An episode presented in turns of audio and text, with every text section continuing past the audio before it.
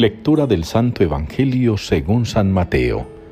En aquel tiempo uno de los doce, llamado Judas Iscariote, fue a los sumos sacerdotes y les propuso, ¿Qué estáis dispuestos a darme si os lo entrego? Ellos se ajustaron con él en treinta monedas de plata, y desde entonces andaba buscando ocasión propicia para entregarlo. El primer día de los ácimos se acercaron los discípulos a Jesús y le preguntaron, ¿Dónde quieres que preparemos la cena de Pascua? Él contestó, Id a la ciudad, a casa de quien vosotros sabéis, y decidle, El maestro dice, mi hora está cerca, voy a celebrar la Pascua en tu casa con mis discípulos. Los discípulos cumplieron las instrucciones de Jesús y prepararon la Pascua. Al atardecer se puso a la mesa con los doce. Mientras comían, dijo, En verdad os digo que uno de vosotros me va a entregar. Ellos muy entristecidos se pusieron a preguntarle uno tras otro, ¿Soy yo acaso, Señor? Él respondió, El que ha metido conmigo la mano en la fuente, ese me va a entregar.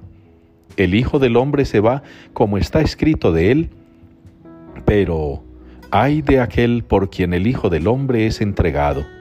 Más le valdría a ese hombre no haber nacido. Entonces preguntó Judas, el que lo iba a entregar, ¿Soy yo acaso, maestro?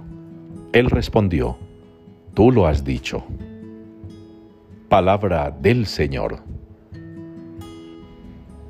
Que me escuche tu gran bondad el día de tu favor. Es el salmo que nos invita hoy a responder la liturgia, el Salmo 68. Señor, que me escuche tu gran bondad el día de tu favor. Esa súplica en los labios de Jesús esa súplica en los labios del Mesías, esa súplica en los labios del Maestro, esa súplica del Salmo, la podemos colocar en labios de nuestro Señor. El Señor está enfrentando ya la etapa definitiva de ese trayecto que llamamos pasión para acercarse a su muerte, pero que vendrá con esa gran noticia, cumplimiento de la promesa de la salvación por la resurrección. De ese siervo del que nos habla el profeta Isaías en estos días. Ese siervo que ha sido dotado de palabra, de poder, de fuerza. De ese siervo que ha sido llamado a escuchar y a hablar, a obedecer. De ese siervo que es sacrificado.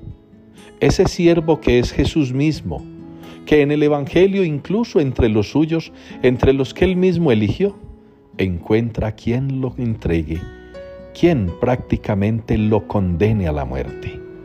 Ahí está ese discípulo, que encarna a muchos discípulos, quizá también nosotros, que entregamos fácilmente a Jesús, que lo negociamos, que lo cambiamos, que hacemos trueques con Él. Lo cambiamos por ofertas mejores, halagüeñas, quizá más divertidas, incluso dentro de la iglesia. Dejamos de mirar al sagrario por mirar a las imágenes. Dejamos de mirar la reserva eucarística por estar embelesados en ramos, en telones, en velas.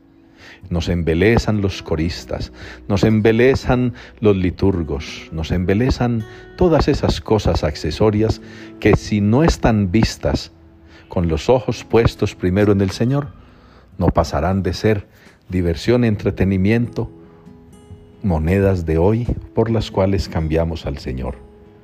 Ojalá ustedes y yo, hermanos, nos detengamos en estos días santos a mirar solamente al Señor, a reconocer en Él al Salvador, al Mesías, al siervo que sufrirá el suplicio, pero se levantará victorioso, a ese siervo que con las palabras del salmista confía en que el Padre no lo abandonará y lo sacará del sepulcro triunfante para abrirnos a nosotros las puertas de la salvación.